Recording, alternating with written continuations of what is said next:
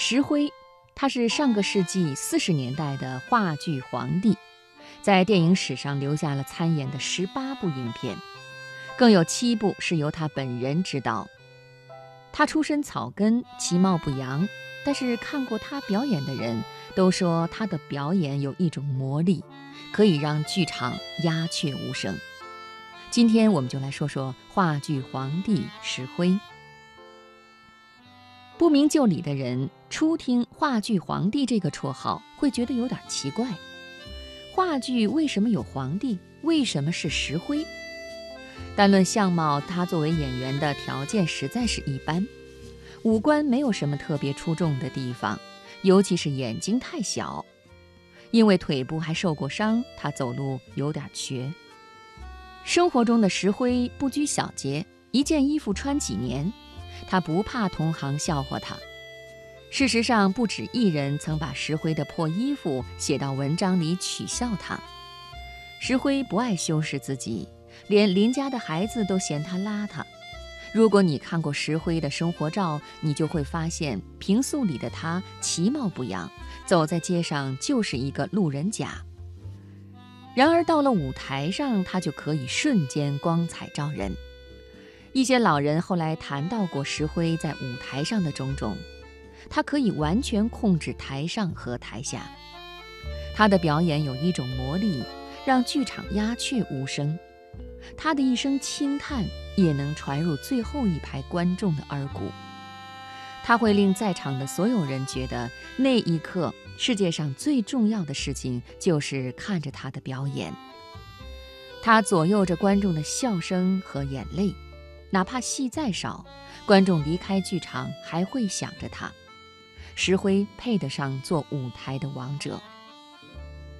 我们错过了他登台的时代，现在的观众想了解石灰，可以去看他的电影。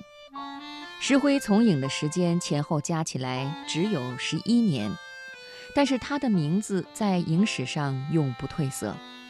他一共参与了二十四部电影。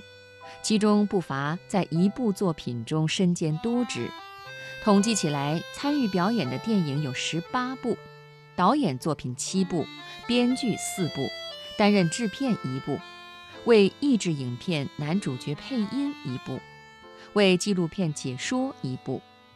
他塑造的人物都不简单，仿佛总能让我们看到角色不凡的前史。《艳阳天》中的律师兼有书卷气和侠士风范，我这一辈子中的旧社会警察狡黠中不失忠厚，宋景诗中曾格林沁的强硬气度和老谋深算，关连长中的解放军带着土地的气息，恰恰是抓住了最本质的特征。从四十年代末开始，人们发现石灰不仅仅是一位难以复制的话剧、电影双栖演员，更是一位天分极高的电影导演。他导演的《我这一辈子》《关连长》《天仙配》《鸡毛信》等等，在类型和题材上差距很大，但是每一部都可以传世。石灰的电影个性洋溢，成为中国电影人至今仍在仰望的经典。以他编导的第二部电影《我这一辈子》为例，这部电影的艺术价值和社会人文价值跨越时代。这部作品在剧本改编、表演、场面调度、剪辑、音响、音乐等方面的贡献都值得精心研究。我建议电影学子们应该像解读奥逊·威尔斯的《公民凯恩》那样，逐个镜头地细读这部佳作。石灰驾驭电影语言的能力已经超过了同代的很多导演。石灰痴迷于戏的程度令人匪夷所思，他不止一次连演几十场话剧，因为过度疲劳而晕倒在舞台上。石灰的纯情不是盲目的，他很早就确立了自己艺术创作的根基，那就是坚守创作一定要由根起。努力抓住人物的灵魂。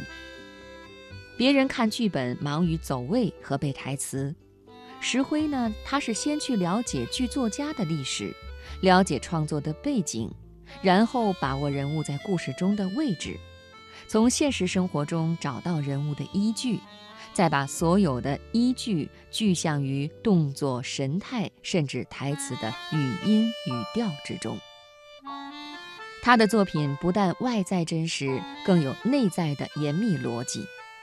他有一种极其高明和复杂的技巧，能将现实中提炼的种种社会信息、性格特征浓缩在人物的所有细节中，让观众信以为真。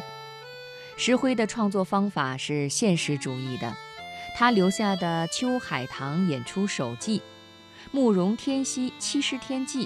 从受胎、育成、产生到灭亡等文章的专业程度和关于表演经验的金玉之言，令年轻演员们叹为观止，甚至是刻骨铭心，堪称演员塑造人物性格的圣经。